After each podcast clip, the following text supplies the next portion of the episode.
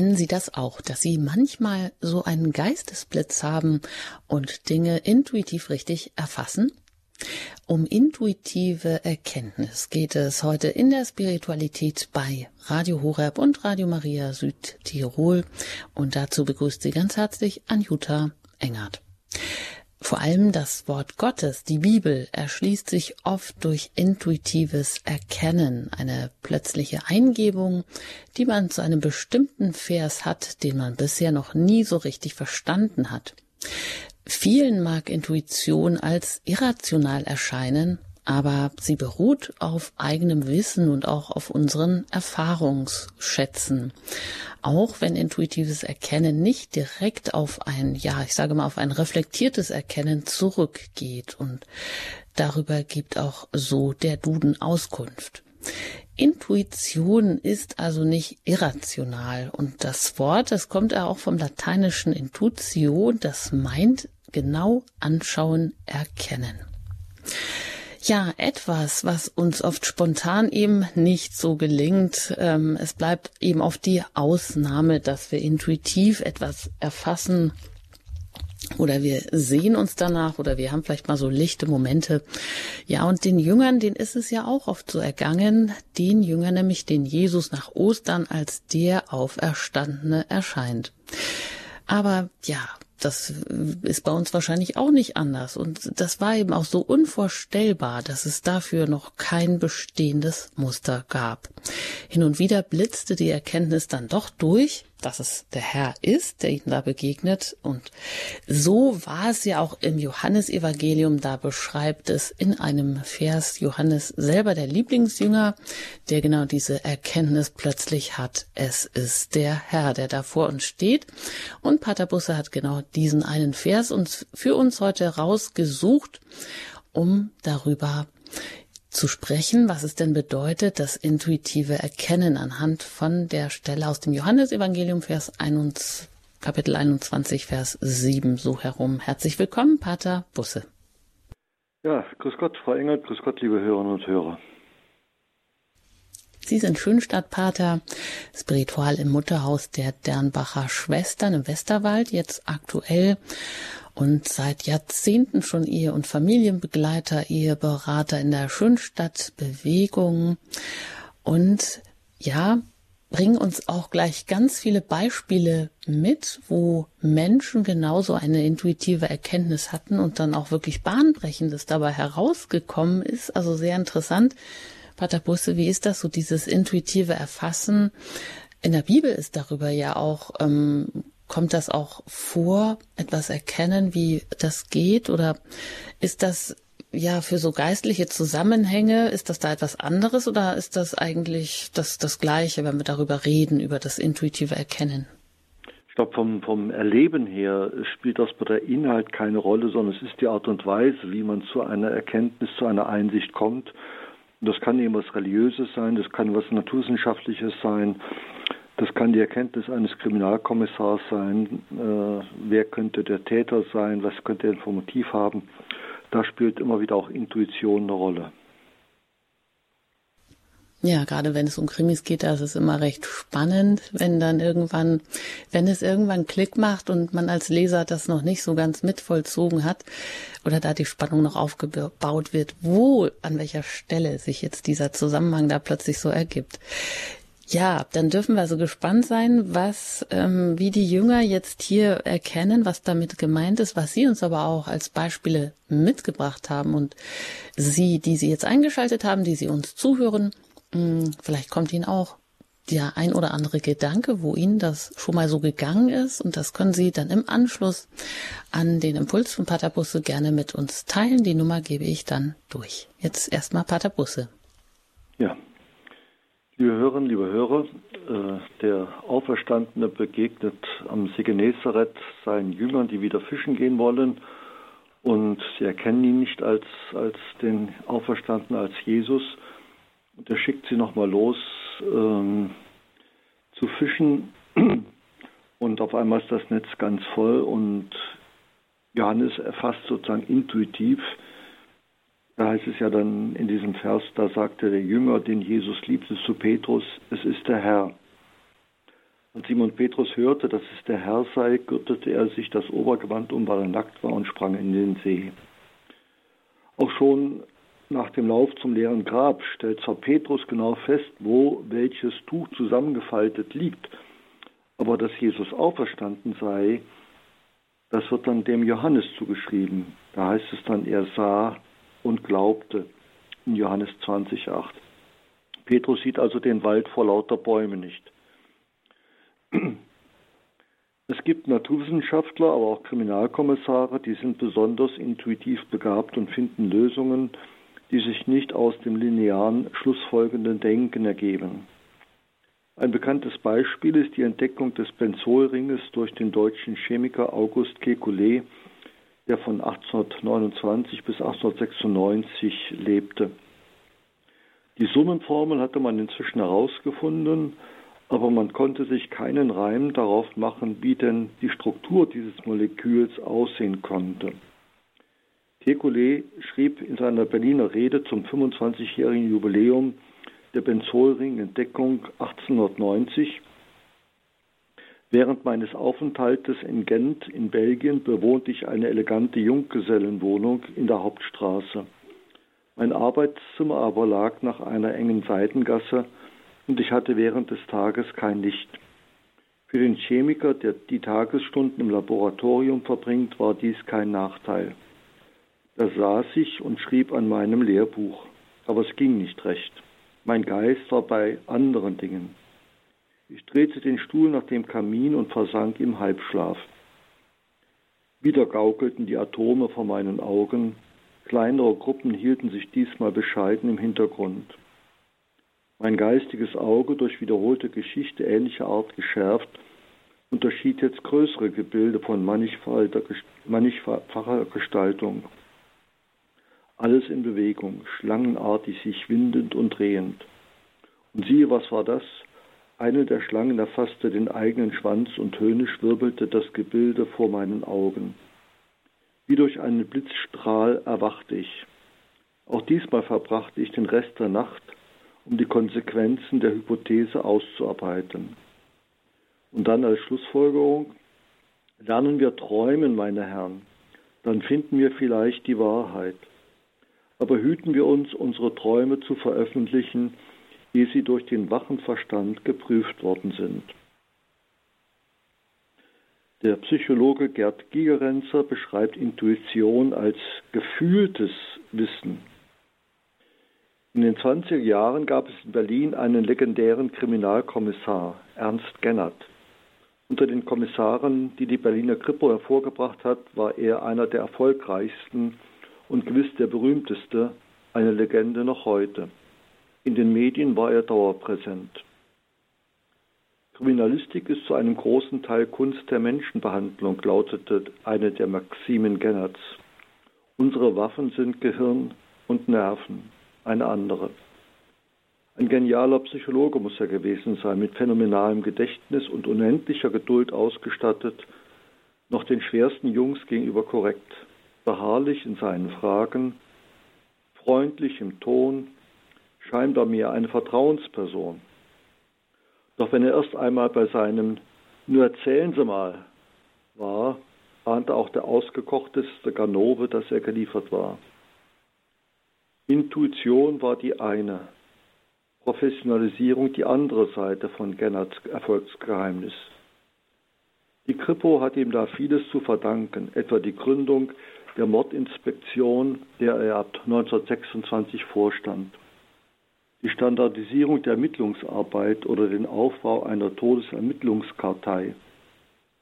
Dank solcher Neuerungen konnte die Mordinspektion 1931 von 114 Tötungsdelikten 108 aufklären und wurde so zum Vorbild für die Kripo im In- und Ausland. Aber auch in erfundenen Kriminalkommissargeschichten wie dem Pariser Kommissar Jules Maigret mit Pfeife und Hut spielt Intuition eine große Rolle. Der Kriminalkommissar Maigret löst seine Fälle e-, eher durch Intuition als durch rationale Analyse. Der belgische Schriftsteller Georges Simenon schrieb 75 Kriminalromane, die diesen Kommissar als Hauptfigur hatten. Fassen wir mal zusammen. Intuition ist also nicht einfach ein genialer Einfall, sondern diese plötzliche Idee ist gespeist durch viel Erfahrungen und breites Wissen. Intuition setzt auch eine gewisse Flexibilität des Geistes voraus.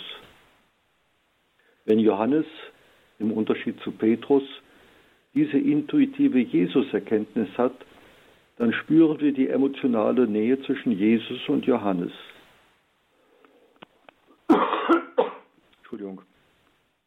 So ein Fischwunder ist nicht einfach ein Zufall. Es trägt die Handschrift Jesu. Denn schon bei der Berufung der Jünger gab es dieses Fischwunder. Allerdings berichtet nur Lukas uns davon in seinem fünften Kapitel. Wenn diese Form der Christuserkenntnis legitim ist, also die intuitive Christuserkenntnis, dann müssten sich ja in der Folge auch solche Ereignisse nachweisen lassen. Schauen wir einmal in die Biografie von profilierten Christen. Da gibt es die aus Leipzig stammende Ärztin Ruth Pfau. Mit 22 Jahren ließ sie sich taufen und trat 1957 in Paris in den katholischen Orden der Töchter vom Herzen Mariä ein. Die Vorgesetzten hatten im Gespräch mit ihr geklärt, dass sie in Bombay, also heute Mumbai, in Indien arbeiten sollte. Doch es gab Probleme mit dem Visum. So wurde entschieden, dass sie schon mal nach Pakistan fliegt und dort auf das Visum für Indien wartet. Das war 1960. Und als sie bei diesem Zwischenaufenthalt in einer Ordensniederlassung in Karachi eine Mitschwester bei der Tätigkeit in einem Slum mit Leprakranken begleitete und das unbeschreibliche Elend der Menschen sah, die, zum Teil kaum älter als sie, mit verkrüppelten Händen und Füßen und entstellten Gesichtern in Hütten aus Wellblech und Pappkartons dahin vegetierten, war ihr sofort klar, ich muss mich auf die Seite dieser getretenen und ausgestoßenen Menschen stellen. Die Lepra war seit Jahrtausenden gefürchtet, da es bis Mitte des 20. Jahrhunderts keine Therapie gab. Die chronisch verlaufende bakterielle Infektionskrankheit der Haut, der Schleimhaut der peripheren Nerven führt zum Verlust der Sensibilität und bei den schweren Verläufen zu Verstümmelungen der Füße und Hände sowie Knotenbildungen im Gesicht und mitunter auch zur Erblindung. Die in Familien gehäuften Infektionen treten erst nach langem Kontakt durchschnittlich nach vier bis acht Jahren in Erscheinung. Die Aussätzigen wurden als Infektionsquelle wie vor Jahrhunderten rigoros von der Gesellschaft getrennt. Aus Ansteckungsgefahr in Hütten und Höhlen außerhalb der Ortschaft ausgesetzt, zwar mit Nahrung versorgt, aber letztlich zum Sterben verurteilt. Das betraf durchaus auch schon 12- bis 14-Jährige. Ruth V. berichtet in ihren Büchern von furchtbaren Einzelschicksalen und von ihrem unbeschreiblichen Glücksgefühl, den Leprakranken durch ein heilendes Medikament retten und ihre Wiedereingliederung in die Gesellschaft ermöglichen zu können. Dass es seit 1947 ein Medikament gab, das die Lepra heilte, war bei den Menschen in Pakistan und Afghanistan auch noch in den 60er Jahren nicht bekannt, als Ruth V. mit ihrem Team bis in die entlegensten Gebiete dieser Länder reiste. Man ergab sich wie seit Urzeiten dem Schicksal, was auch für die häufige Tuberkulose und die zahlreichen Erblindungen galt, die zum Teil im Gefolge der Lepra auftraten. Wie aber noch durch den grauen Star einer Linsentrübung aufgrund Mangelernährung, insbesondere Vitamin A-Mangel, der bereits bei Kindern zur Erblindung führt, oft sogar schon als angeborene Blindheit aufgrund einer Mangelernährung der Mutter während der Schwangerschaft. Ruth V., die Ehrenbürgerin Pakistan wurde, erhielt höchste internationale Auszeichnung auf dem Gebiet der Leprabekämpfung den sogenannten Asiatischen Friedensnobelpreis, die Goldmedaille des Albert-Schweitzer-Preises, das große Bundesverdienstkreuz mit Stern, mehrere Ehrendoktorwürden. Als Ruth V. 2017 in Karachi starb, wurde sie unter großer Anteilnahme der Bevölkerung mit einem Staatsbegräbnis geehrt, das im Fernsehen übertragen wurde. Sie wurde als Nationalheldin Pakistans gefeiert. Münzen und Briefmarken mit ihrem Porträt herausgegeben, auf denen der Leitspruch ihres Lebens und Wirkens geschrieben stand. Das letzte Wort wird Liebe sein. Für sie als Ordensfrau verband sich damit vor allem der christliche Auftrag, die Liebe Gottes zu den Menschen zu leben. Es ist ein Jahrhundertleben tätiger Nächstenliebe, das Brücken gebaut hat zwischen Religionen und Kulturen. Natürlich ist es schwierig, das folgende Gedankenexperiment durchzuführen, aber probieren wir es einmal. Was wäre aus Ruth Pfau geworden, wenn sie stur an ihrem Plan, nach Indien zu gehen, festgehalten hätte? Wäre sie dort auch so fruchtbar in ihrem Wirken geworden? Aus der geplanten Wartezeit in Karachi war auf einmal eine Weichenstellung geworden. Intuitiv hatte sie erfasst, hier ist der Platz, wo Gott mich haben will. Ein zweites Beispiel. Am 18. Juli 1914 erscheint in der Allgemeinen Rundschau, eine Münchner Zeitung, ein Artikel von dem damals bekannten Kapuzinerpater Cyprian Fröhlich über die Entstehung eines marianischen Wallfahrtsortes in der Nähe von Neapel. Die Überschrift des Artikels lautete Aus einer toten Stadt eine Stadt des Lebens. Darin berichtete Fröhlich, dass ein ehemals atheistischer Rechtsanwalt in Valle di Pompeii ein Sozialprojekt aufgebaut hatte, ein Waisenhaus für Jungen, die von Schulbrüdern betreut wurden, und eines für Mädchen, die von Dominikanerinnen betreut wurden. Im klaren Wissen um die menschliche Begrenztheit stellt er sein Projekt unter den besonderen Schutz der Gottesmutter. Er bittet sie um ihre Fürsprache und ihren Segen und hält auch die Waisenkinder zum Gebet des Rosenkranzes an. So entwickelte sich mit der Zeit von 1872, als er in Pompeji seine Bekehrung erlebte, bis 1914 ein beliebter Marienwallfahrtsort mit circa einer Million Pilgern jährlich. Diesen Artikel von Cyprian Fröhlich haben tausende Leser zur Kenntnis genommen und vielleicht bei sich gedacht, interessant, was in Italien alles so möglich ist. Bei einem Leser dieses Artikels ist das Echo in der Seele nachhaltiger. Es ist der Palutinerpater Josef Kentenich, der seit zwei Jahren der Spiritual für den palutinischen Nachwuchs in Vallenda Schönstadt ist. Er selber war mit knapp neun Jahren von seiner Mutter ins Waisenhaus in Oberhausen gebracht worden, weil sie für sich und ihren unehelichen Sohn den Lebensunterhalt verdienen musste. Vorher waren beide im großen Familienverband mit durchgefüttert worden.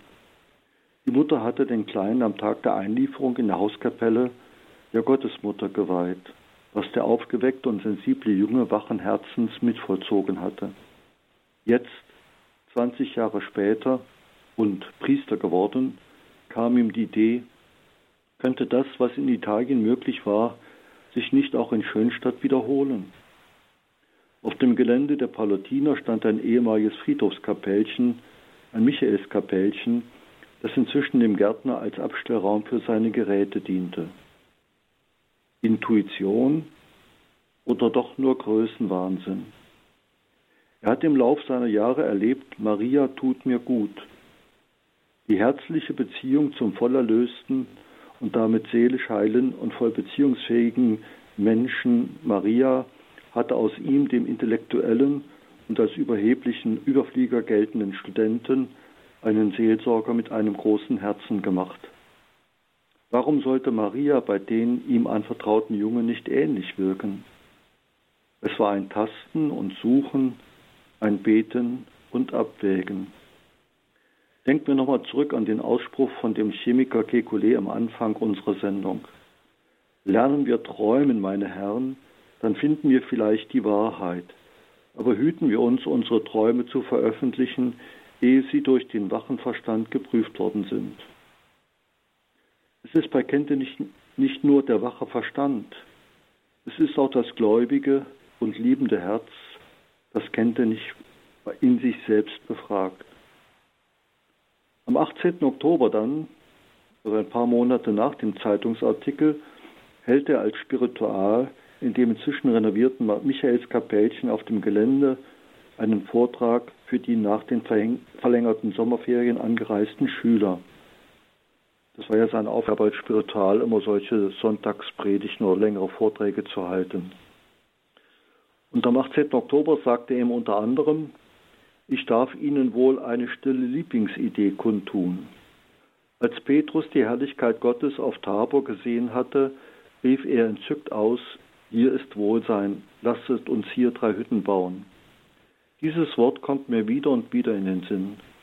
Und des Öfteren schon habe ich mich gefragt, wäre es nun nicht möglich, dass unser Kongregationskapellchen zugleich unser Tabor würde, auf dem sich die Herrlichkeit Mariens offenbarte.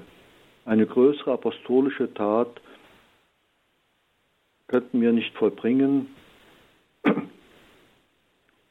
ein kostbareres Erbe unserer Nachfolger nicht zurücklassen, als wenn wir unsere Herren und Gebieterin bewegen, hier in besonderer Weise ihren Thron aufzuschlagen, ihre Schätze auszuteilen und Wunder der Gnade zu wirken. Sie ahnen, worauf ich hinziele. Ich möchte diesen Ort gern zu einem Wallfahrtsort, zu einem Gnadenort machen für unser Haus und für die ganze deutsche Provinz, vielleicht noch darüber hinaus. Alle, die hierher kommen, um zu beten, sollen die Herrlichkeit Mariens erfahren und bekennen, hier ist Wohlsein. Hier wollen wir Hütten bauen, hier ist unser Lieblingsplätzchen. Ein kühner Gedanke, fast zu kühn für die Öffentlichkeit, aber nicht zu kühn für sie. Wie oft war in der Geschichte das Kleine und Unansehnliche die Quelle des Großen und Größten? Warum sollte das bei uns nicht auch der Fall sein können? Wer die Vergangenheit unserer Kongregation kennt, dem wird es nicht schwer zu glauben, dass die göttliche Vorsehung mit ihr noch etwas Besonderes vorhat. Soweit dieses Zitat aus dem Vortrag vom 18. Oktober 1914. Folgende Hintergrunderklärung möchte ich noch geben. Im April 1914 wurde in dem Studienheim der Palutiner auf Anraten von Pater Kentenich eine marianische Kongregation gegründet. Marianische Kongregationen waren von dem Jesuitenpater Jean Lois 1563 als Laiengemeinschaften gegründet worden. In etwa, in etwa entsprach dieses Modell in sogenannten dritten Orden, in denen sich Laien zusammenfanden, die sich von der Spiritualität der ersten Orden, also der Männerorden, inspirieren ließen. Typisch für die marianischen Kongregationen war der Brauch, dass man durch eine Weihe an die Gottesmutter in diese Gemeinschaft aufgenommen wurde. Diesen Brauch, inklusive des Weihegebetes, O meine Gebieterin, O meine Mutter, hat Kenntnis von den Jesuiten übernommen und konstitutiv für die verschiedenen später entstandenen Schönstadtgemeinschaften in seiner Spiritualität verankert.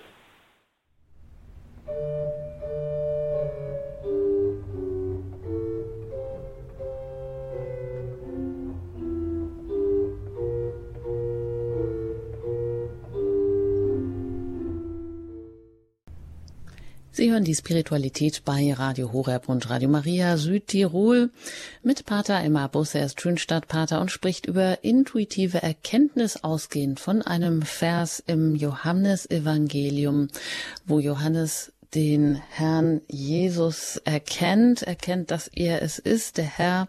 Und Pater ähm, Busse hat uns schon viele Beispiele genannt von Menschen, die aufgrund so einer intuitiven Erkenntnis, eines intuitiven Erfassens auch große Dinge vorgebracht haben, sei es der Chemiker August Kekulé mit der Entdeckung des Benzolringes oder auch die Ordensfrau und Ärztin Ruth V. im Kampf gegen die Lepra oder auch Pater Josef Kentenich, der auch durch so einen Vorgang die ähm, Schönstadtbewegung, die weltweite, gegründet hat. Ja, hören Sie noch weiter, Pater Elmar Busse.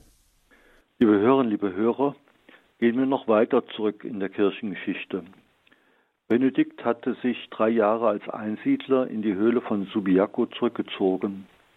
Immer mehr Menschen suchten ihn auf, fanden Trost und Orientierung und neue Anregungen für ihr Christsein im Gespräch mit ihm. Auch die nahegelegene Mönchsgemeinschaft von Vicovaro wurde auf ihn aufmerksam und bat ihn, notwendige Reformen in ihrer Gemeinschaft durchzuführen. Unbekümmert ging Benedikt an diese Aufgabe heran, aber er erlebte bald massiven Widerstand. Wir kennen ja im Deutschen das Sprichwort wasch mich, aber mach mich nicht nass. Es wird ein Ziel vorgegeben, aber der Weg, der zum Ziel notwendig ist, total verneint. So ähnlich dachten viele der Mönche von Vicovaro. Als ein Mordanschlag durch vergifteten Wein misslang, dem Benedikt rutschte aus Versehen der Becher mit dem Wein aus der Hand, war Benedikt intuitiv klar, mit denen kann ich nicht etwas Neues aufbauen, die kann ich nicht reformieren. Ich muss mit ganz neuen Leuten etwas ganz Neues beginnen. Und so kam es dann zur Gründung des Klosters auf dem Monte Cassino im Jahre 529. Wenn wir das jetzt verallgemeinern wollen, dann können wir sagen, bei allen neuen Spiritualitäten spielte die Intuition eine große Rolle. Es entstand ja etwas Neues, was es so davor nicht gegeben hatte. Es ist klar, wenn eine neue Gemeinschaft in der katholischen Kirche beheimatet sein will, dann muss sie die katholischen Glaubenswahrheiten berücksichtigen, selbstverständlich. Aber wie stark dann der Akzent auf bestimmte Glaubenswahrheiten gelegt wird, also der Mix in der Bedeutsamkeit, da liegt die Originalität der jeweiligen Spiritualität. Daher Ignatius von Loyola wollte, um der Flexibilität seiner Gemeinschaft willen, auf das gemeinsame Chorgebet verzichten. Das sollte jeder für sich machen. Das war für die Vertreter der älteren Orden unvorstellbar, die seit Jahrhunderten darin genau das Wesen des Ordenslebens sahen. Oder denken wir an Franziskus. Er ließ sich durch die Worte Jesu über die radikale Armut inspirieren, einen ganz neuen Stil der Nachfolge Christi in Gemeinschaft zu entwickeln und die sogenannten Bettelmönche waren geboren. In den 2000 Jahren des Christentums hat es viele helle Köpfe gegeben, die sowohl geniale Irrlehren wie auch geniale Klärungen der biblischen Aussagen entwickelt haben. Die saubere Logik eines Thomas von Aquin ist zu bewundern. Für die Entwickler neuer Spiritualitäten dagegen war der intuitive Grundimpuls der bedeutsamere und der primäre. Erst in der Folgezeit entwickelte sich aus den jeweiligen spirituellen Gründungsimpulsen auch eine theologische Schule. Der eben erwähnte Thomas von Aquin begründete eine dominikanische Schule. Der Franziskaner Bonaventura, der vierte General der Franziskaner, entwickelte eine franziskanische Schule der Theologie. Der spanische Jesuit Molina entwickelte eine Lehre, in der er die Allmacht und die Allwissenheit Gottes und die Freiheit des Menschen in Einklang bringen wollte. Dagegen protestierten die Dominikaner. Im Jahre 1607 verbot Papst Paul V. die weitere Diskussion bis zu einem päpstlichen Entscheid, aber dieser erfolgte nie, sodass das Unentschieden von 1607 bis heute definitiv gilt. Fragen Sie sich selber einmal, wie oft haben Sie Stellen in der Bibel gelesen oder gehört und überlesen? Und irgendwann löst eine bestimmte Bibelstelle eine ungeahnte Resonanz in der Seele aus. Das kann eine Antwort auf eine lebensmäßige Frage sein, mit der Sie sich schon monatelang beschäftigt haben. Das kann die Eröffnung eines weiten Horizontes sein, der die Enge bisheriger Vorstellungen sprengt es kann die Entdeckung einer Bewältigungsstrategie sein, wodurch sie auf einmal sich mit ihrer Vergangenheit versöhnen können. Es lohnt sich, dem Phänomen der gläubigen Intuition im eigenen Leben einmal nachzugehen. Schauen wir noch einmal auf das Typische der Intuition. Sie ist schnell im Bewusstsein, das heißt, sie taucht auf einmal da als klare äh, Erkenntnis man weiß aber nicht genau, woher sie plötzlich kommt. Man staunt selber, dass einem dieser Einfall kam. Und schließlich auch lenkt sie viele Entscheidungen im Leben.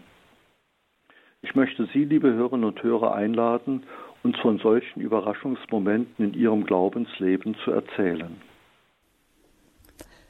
Ja, vielen Dank, Pater Busse.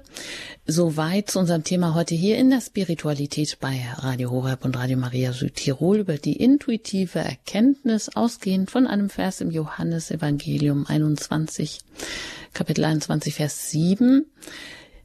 Und dann die Frage an Sie, wenn Sie vielleicht auch solche Erlebnisse hatten, ein intuitives Erkennen, Erleben, etwas, was so schnell ins Bewusstsein kommt, wo man auch gar nicht weiß, woher das jetzt eigentlich kommt und man selber auch staunt über diesen Einfall, der dann auch viele Entscheidungen lenkt. Das waren so die Merkmale, die Pater Busse gerade noch so genannt hat, woran man das ganz gut auch erkennen kann.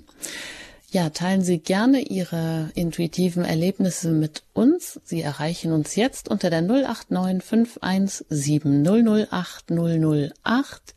Wenn Sie außerhalb von Deutschland anrufen, dann wählen Sie zuerst die 0049 und dann die 89517 008 008. Nach der Musik geht es hier weiter in der Spiritualität, gerne auch mit Ihren Fragen oder Erlebnissen.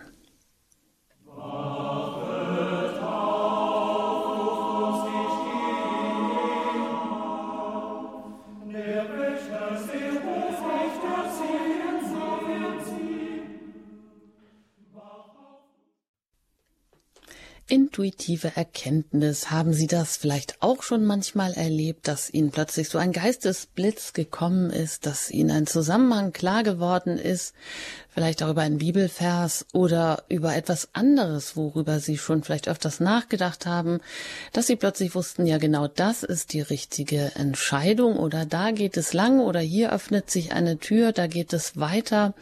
So einen Moment, wo man plötzlich intuitiv erfasst, dass etwas richtig ist, was man bisher noch eben nicht so erfasst hat, was nicht irrational ist, sondern was eigentlich auch auf unserem eigenen Wissen und Erfahrungswissen beruht, ähm, aber man reflektiert das in dem Moment nicht. Ja, solche und andere Erlebnisse, die auch zu neuen spirituellen Bewegungen geführt haben oder auch Orden erneuert haben.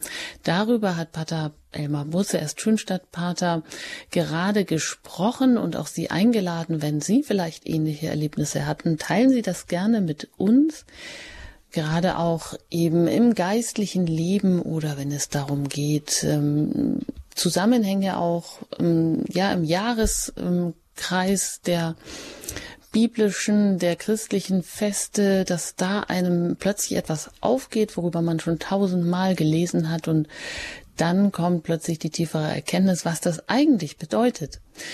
Also teilen Sie gerne Ihre Erlebnisse, Ihre intuitiven Erlebnisse, Erkenntnisse mit uns. Rufen Sie uns jetzt gerne an unter der 089 517 008 008. Pater Busse, Sie haben ja viele solcher Ergebnisse oder solcher Erlebnisse zusammengetragen. Das sind natürlich dann auch immer ganz besondere Erlebnisse, die dann Bahnbrechendes auch mit sich gebracht haben, ähm, sei es jetzt äh, vom Chemiker August Kekulé, den Sie genannt haben, der äh, durch so ein Erkennen ähm, den Benzolring entdeckt hat überhaupt erst oder sei es die Ordensfrau und Ärztin Ruth Pfau, die dann eigentlich ganz woanders hin wollte, aber dann plötzlich da, wo sie zwischengelandet ist, bis sie hätte weiterkommen können mit ihrem Visum nach Indien, dann dort schon entdeckt hat, dass sie eigentlich, dass das ihr Bestimmungsort auch ist. Wie ist das bei Ihnen selber? Haben Sie manchmal auch solche, so, solche kleinen Erlebnisse schon gehabt, wo Sie gesagt haben, ja, das war jetzt wie so ein Geistesblitz, das hat mir jetzt etwas Neues eröffnet, sei es im Lebensweg oder sei es auch bei, ja, gerade Bibelversen oder auch Verstehen der Bibel, so ein inneres Erfassen, das ähm, passiert ja dann auch oft, was einem vielleicht vor, ja, so wie trockenes Ödland vor einem so lag und einem nichts gesagt hat, dass man da plötzlich etwas erkennt. Kennen Sie auch solche Erlebnisse, Erfahrungen? Ich habe wiederholt Erfahrungen gemacht mit Menschen, die falsche Schuldgefühle hatten und sich dann immer daran wundgerieben haben und sich selbst äh, zerfleischt haben. Und dann nochmal ganz neu zu entdecken, diesen Satz 1 aus dem 1. Johannesbrief 3,20, auch wenn das Herz uns anklagt, Gott ist größer als unser Herz und er versteht alles, wie das auf einmal dann die Menschen befreit hat. Also wo deutlich wird, Barmherzigkeit heißt nicht, dass Gottes Gerechtigkeit für ungültig erklärt wird, aber Gott ist größer als unser anklagendes Herz und er versteht alles. Das ist so ein heilsamer, befreiender Satz geworden, den ich jetzt viel häufiger äh, auch äh, in Beichtgespräche einfließen lasse, als vielleicht in den ersten Priesterjahren.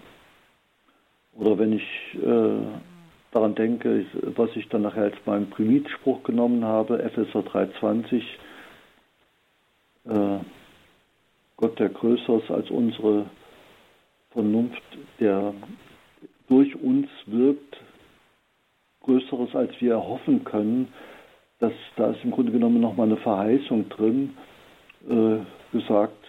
Äh, und wenn man solche Bibelworte entdeckt, die für einen richtungsweisend sind, ich glaube schon, dass dann, dass dann man äh, einfach so in der Bibel sich gewisse Stellen einfach rot anstreicht oder so, so einen Post-it-Zettel reintut, wenn man sagt, da komme ich eigentlich gern drauf zurück. Und ähm, das tut einfach gut. Und das waren durchaus Sätze, wo man früher einfach drüber gelesen hat, die haben einem nichts gesagt. Ne? Mhm. Also ganz wichtig auch im, ähm, in der Seelsorge oder auch im, in der Annahme oder in der, der Verarbeitung, Bearbeitung auch der eigenen Lebensgeschichte, dass man vielleicht hängen bleibt an einer Klippe, die man ja schier nicht überwinden kann, bis einem dann ja, sei es durch einen Seelsorger, sei es auch durch eine, ähm, durch ein Bibelzitat, die Augen aufgehen und ähm, einem das Herz geöffnet wird, dass man äh, da weiterkommt, dass plötzlich wieder der weite Horizont sich auftut und etwas sich löst, ja, ein Stein vom Herzen fällt, weil man etwas erkennt, was einen bisher immer daran gehindert hat oder einen so auch blockiert hat.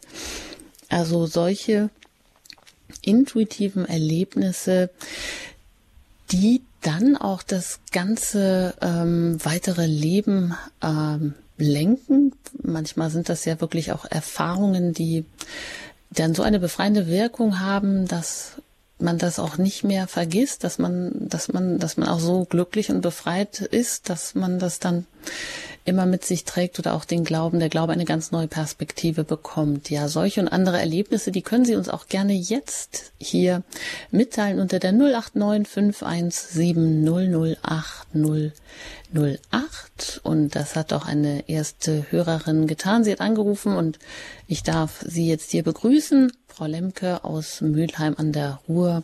Herzlich willkommen hier in der Spiritualität. Ja, herzlichen Dank ähm, Pater Busse und Frau Engert. Ähm, ich wollte ein ganz kurzes äh, Aha-Erlebnis schildern. Ich äh, baue immer vor Weihnachten mit meinen Enkeln die Krippe auf hier im Wohnzimmer. Und es ist jedes Jahr das Gleiche. Wir freuen uns daran. Und ich frage manchmal die Kinder, welche Figur hattet ihr denn am liebsten? Wer wärt ihr gerne? Und dann sagen sie manchmal der Schäfer oder der heilige Josef. Es ist immer sehr schön. Und heute oder gestern, als die Kinder weg waren, habe ich gedacht, warum ist Jesus in eine Krippe geboren? Warum eine Krippe? Warum nicht ein Leiterwagen, eine, eine Karre oder einfach so ein Strohbett? Warum eine Krippe? Und da ist mir der Gedanke gekommen, die Krippe ist ein Behältnis für Nahrung. Und ähm, ja, durch seine Geburt kommt er in die Welt und gibt sich uns sozusagen als Nahrung, entweder direkt oder geistigerweise. Und wir können das ganze Jahr von dieser Nahrung zehren. Und dieser Zusammenhang zwischen dieser, zwischen dieser Form der Krippe und der Nahrung, der war mir noch nie so präsent wie jetzt. Das wollte ich dazu beitragen. Wunderbar. Vielen Dank, Frau Lemke. Bitte. Ja, dann haben Sie eine ganz persönliche Erfahrung gemacht. Etwas, was, ja, was einem da so plötzlich ganz neu aufgeht. Und da, ja, ich denke auch, das wollte ich jetzt nämlich auch ansprechen. Weihnachten, die Krippe, diese Bedeutung, etwas, worüber wir auch oft so hinwegsehen. Und plötzlich werden die einzelnen Dinge, bekommen die eine unglaubliche Bedeutung für uns. Also die Futterkrippe, dass das auch einen Bezug zu uns hat oder welchen Bezug hat es denn? Pater Oder mal allein, wenn man ja. überlegt, dass der Franziskus das erfunden hat, dass man zu Weihnachten das nachstellt.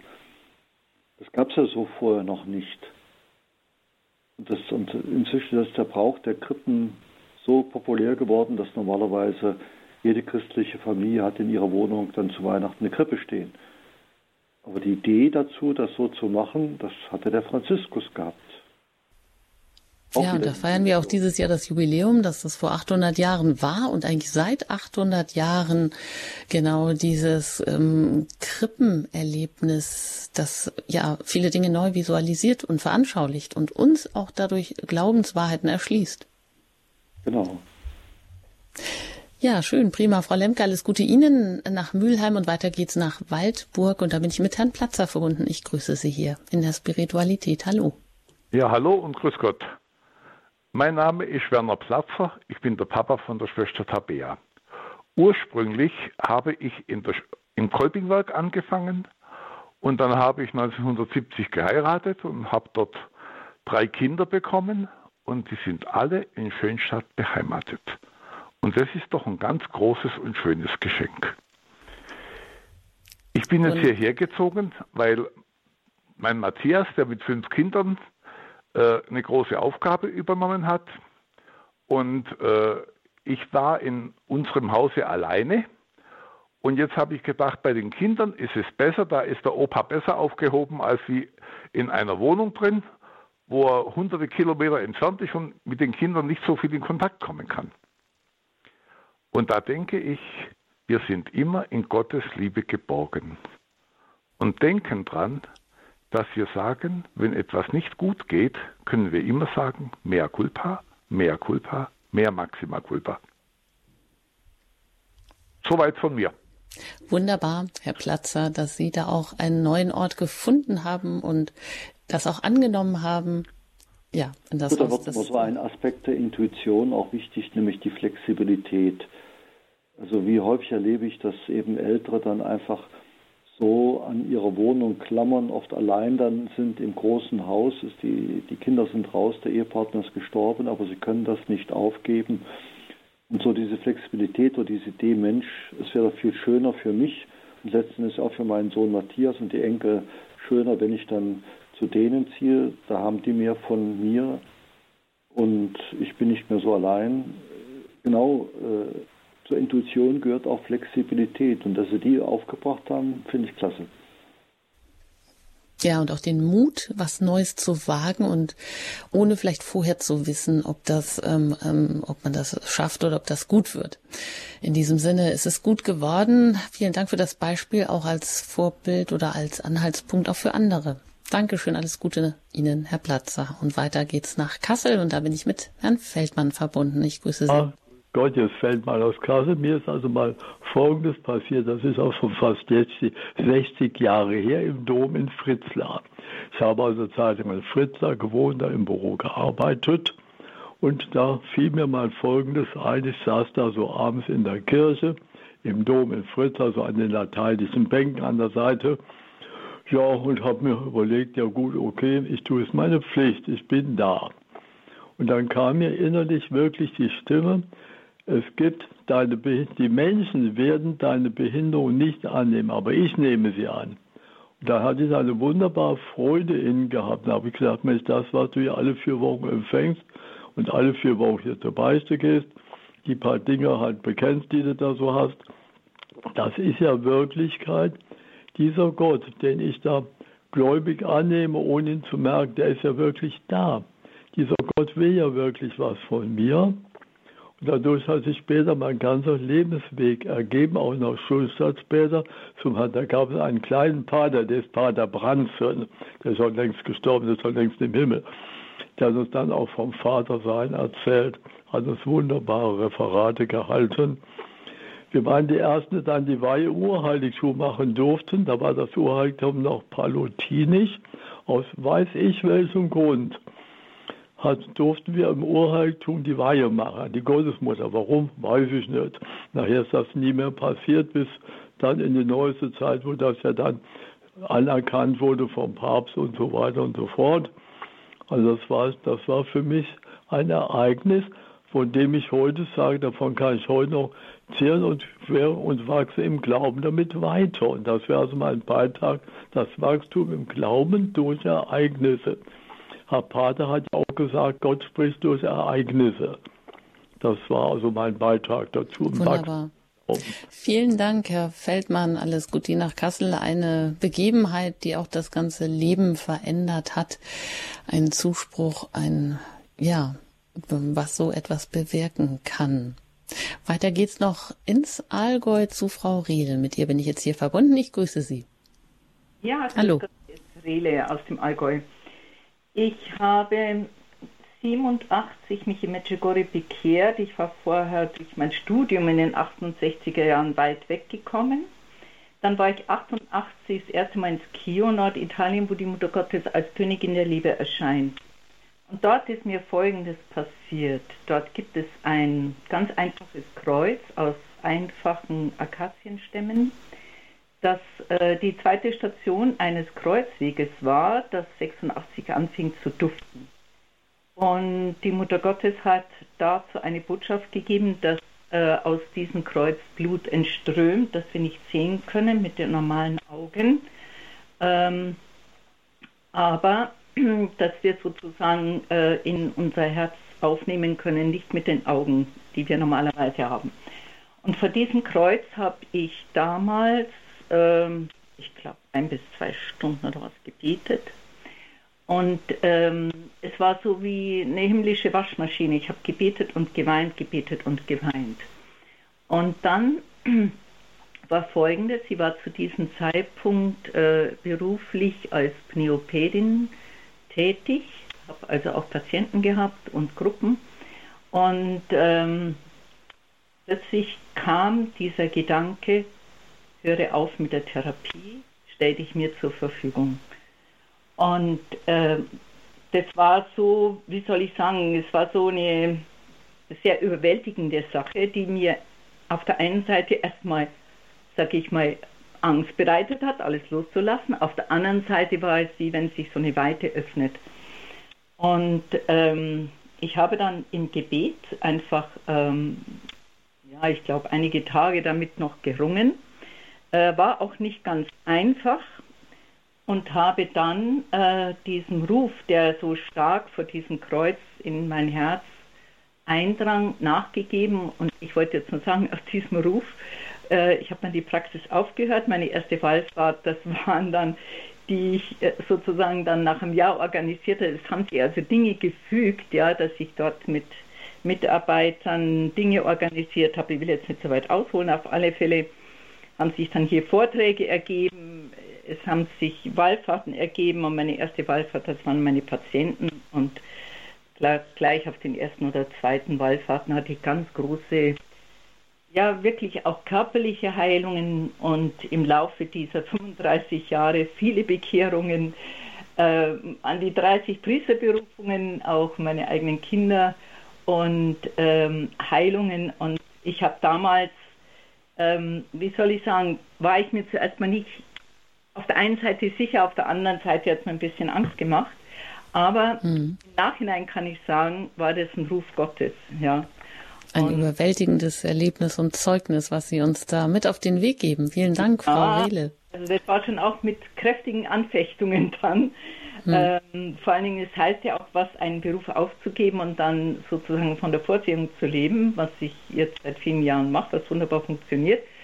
Und ähm, ich äh, finde es vor allen Dingen toll, dass sozusagen meine damaligen Patienten ja dann mitgefahren sind und ich habe zu der Zeit hatte ich noch Meditationsgruppen, das sind dann Gebetskreise geworden. Ein Teil der Leute haben sich von mir verabschiedet, weil sie es völlig gespinnert hielten, ja.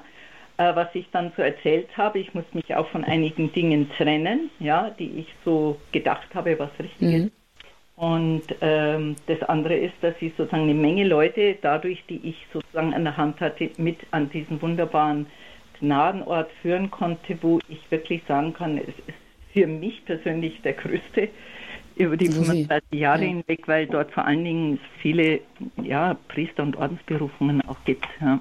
Wo Sie die ja. Leute mitgenommen haben zu neuen Heilungen. Ja, danke, Frau Rehle. Alles Gute Ihnen. Das ist ein bisschen knapp hier mit der Zeit. Wir nehmen das auf jeden Fall mit auf und danke für Ihr, dass Sie das auch hier allen weitergegeben haben. Und zum Schluss gucken wir noch nach Worms zu Frau Ott, mit der ich jetzt auch noch hier verbunden bin. Ich grüße Sie hier. Grüß Gott.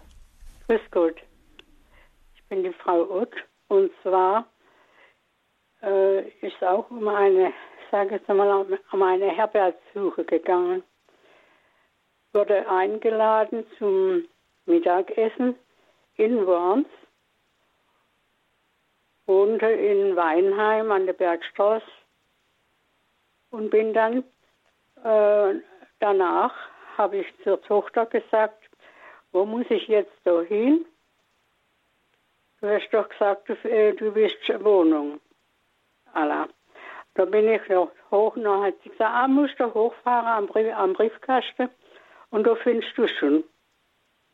Ja, ich habe das nicht gefunden, was sie gemeint hat, aber ich habe etwas anderes gefunden, wo ich jetzt drin wohnen darf. Und zwar ein kleines Häusle im Fenster, eine Handynummer zu verkaufen.